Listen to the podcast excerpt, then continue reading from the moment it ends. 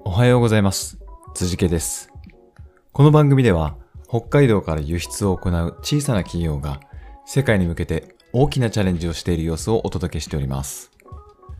番組の内容について質問などがあればコメントをいただいたり番組名でハッシュタグをつけてツイートしていただければお答えしようと思います。それでは今日も行ってみましょう。北海道から世界の食卓へ。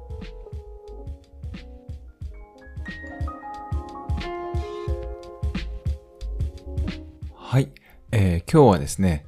学習も組織づくりもペアプロで学んだというテーマでお送りしたいと思います。ペアプロということこ単語が出てきましたけど、えーこれペアプログラミングの略です。ペアになって、えープログラミングを一緒に行って、一つのソースコード、まあ、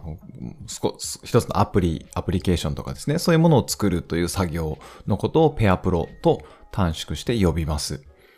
で、プログラミング言語、あ、じゃじゃプログラミング用語なんですけど、えー実はこのペアプロがですね、いろんなことを学ぶのに、えー勉強になって今の私があるので、ぜひあの皆さんにもご紹介したいなと思って今日このテーマを選びました。で、あの、ペアプロとは何かって先ほど簡単にあの説明しましたけど、もともとはソフトエ、ソフトウェアエンジニアたちがですね、どうやったら、えーいい、えーソフトウェアを開発できるんだろうかとか、えー効率のいいソフトウェアの開発方法って何だろうねっていうのを研究した中の一つに、えーこのペアプロという手法を、えー提唱をした方がいらっしゃってですね。えーそして、まあこれアメリカの方です。シリコンバレーの方ですけど、えーそこで、えーちょっと実験的にこういうやり方がいいんじゃないっていうのをこうやりながらだんだん確立された、えープログラミング開発の手法の一つでございます。なので結構歴史は古いですよね。このペアプロというのは。はい。で、今ま今までというか、えーこれまでは、えーあ、一つのパソコンをですね、えー二人でチームになって、えー画面を一緒に見ながら、えー一緒に作業、共同作業していくっていうイメージなんですけど、えー役割が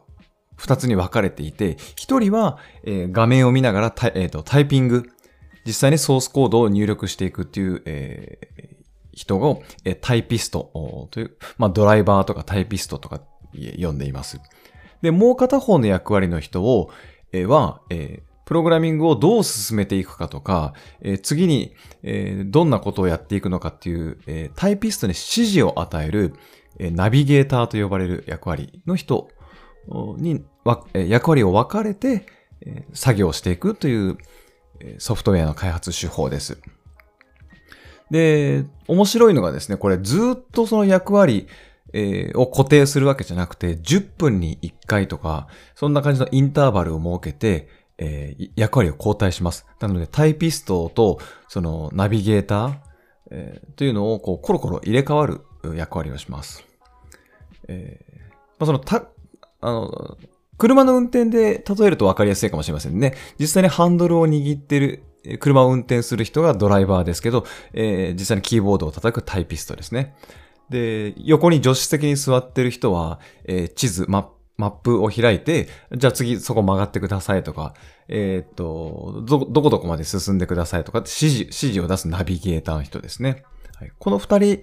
に分かれて開発をするというやり方です。この開発がどうしていいの、いいのかっていうことなんですけど、えーまあ一人で仕事をするより、あの、生産性が向上するっていうあの研究結果が出てます。で、共同で誰かと仕事をすると課題解決力が上がると。で、一人の人がエキスパートになるより、みんなで知識を共有する方が効率がいいっていうことが分かってきたっていうあの背景があります。で、そして、えーなんかね、こう誰かと一緒にプログラミングをするとか、えー何、誰かと一緒に共同作業をするってなかなかね、こうストレスかかるんじゃないかなとか、あと、その、なんか恥ずかしい？なんか人、こうさ、プログラミングをしてる風景を人に見られるのって、なんかお前そんなことも分かってないのかとか、だか全然できないじゃんみたいな感じでこう、ね、思われるんじゃないかなってプレッシャーがあったりしますけど、え、そこをね、あの、チームとして、えー、共同、共同作業として乗り越えていくっていう必要が、えー、あります。はい。えー、なので、それを、乗り越えてペアプロが、えっと、できるようになった組織とか、えチームとかっていうのはすごくあの、生産性が高くてですね、えー、いろんなあコミュニケーションも、えっと、しなければいけないので、えチームの雰囲気も良くなっていきますし、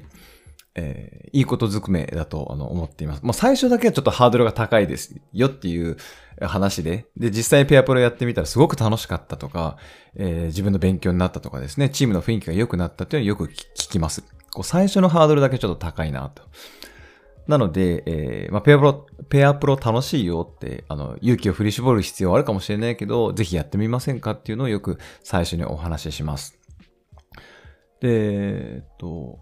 まあ、よく皆さんこう独学でスキルを高めてから誰かと一緒に作業しようとかっていう方やっぱ多いと思うんです。えー、それはやっぱこうね、誰かに攻撃されるから自分を防御を守らなきゃいけないっていうところから発想がやっぱ来てると思うんですよね。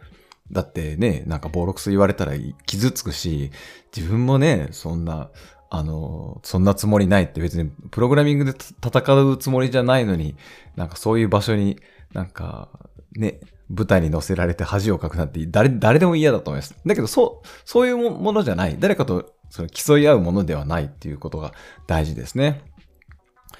そして、えー、そのペアプロをやるために、えっと、必要な心得みたいなのあるんですけど、えー、ナビゲーターとしては、えー、これをやってほしいという指示を明確にする必要があります。タイピストに対して。で、えー、タイピストがわかりませんっていうヘルプを求められたら、具体的に指示を与えてあげます。で、タイピストの提案にも耳を傾ける必要があります。なので、えー、っと、例えばタイピストに、えっと、じゃあ、こっから、えー、札幌ドーム、ドームまで行ってくださいと。で、ドライバーの人が分かりました。札幌ドームまで行きますっていう風に自分で決めたんだと、それを信頼して、えー、任せる。そのドライバー、運転を任せるわけですね。そこで、どの道を通っていくとか、どういう走り方をするとか、するとかっていうのはナビゲーターは指示をしません。もう本当に信頼します。あの、ドライバーを。で、ドライバーがもし、ちょっと走り方がわかりませんとか、ちょっとこの道を行った方がいいのか、この道を行った方がいいのか迷っています。みたいなことを、えっと、表現するというか相談されたら、あ、そしたらこれはこっちにしませんか？とか、こっちの道の方が空いてそうですねっていう相談を行いますけど、えー、札幌ドームに行ってくださいって言った後に、必ずこの道を通ってくださいとか、必ずこのスピードを出して走ってくださいみたいな指示、指示を与えてしまうのは、えー、とてもよくありません。相手のことを尊重してませんからね。自分のやり方を押し付けてるだけですから。はい。これとっても良くないです。で、タイピスト、その、ドライバーとしても、えー、ナビゲーターの指示に、えー、耳を傾ける。この人は何、どんな指示を出してるのかなって耳を傾ける必要があります。で、理解できないときは必ず質問をするっていうスキルが必要です。で、た、まあ、頼まれたこと、札幌ドームまで連れていくっていうのが、えっと、目標というかゴールなんですけど、えー、ナビゲーターを信頼するっていうことが大事です。はい。で、もし分からなければ、えー、質問をする。聞くっていうのは大事です。本当にこう、あの、ペアプロをやるときは二人の信頼性がとても大事で、相手を尊重しなきゃいけないし、え相手のことを信頼しなきゃいけないし、分からないことは分からないという。わからないときは、で、じゃあ一緒に一緒に調べてみようとかね。わからないときってどう、どうしたっけ？じゃあ、あのノートにあの書いてそうじゃない？あのテキストに書いてそうじゃない？みたいなことを一緒になってこう考えるのがね、とってもあの、ペアプロとしてはいいんです。あの、え、そんなこともわかんないの？みたいな。そういうプレッシャーは、な、何のあの生産性もないというか、はい。自分がマウントを取りたいだけの作業になってしまうので、はい。えー、そんな感じで、あの、学習するにしても、組織のこのコミュニケーションを図るにしても、ペアプロとってもあの、楽しいので、ぜひ皆さん、あの、やってみてほしいんですけど、今日のこの10分間ではとても、あの、話しきれませんでした。またね、機会を作ってお話ししてみたいと思います。はい、ありがとうございました。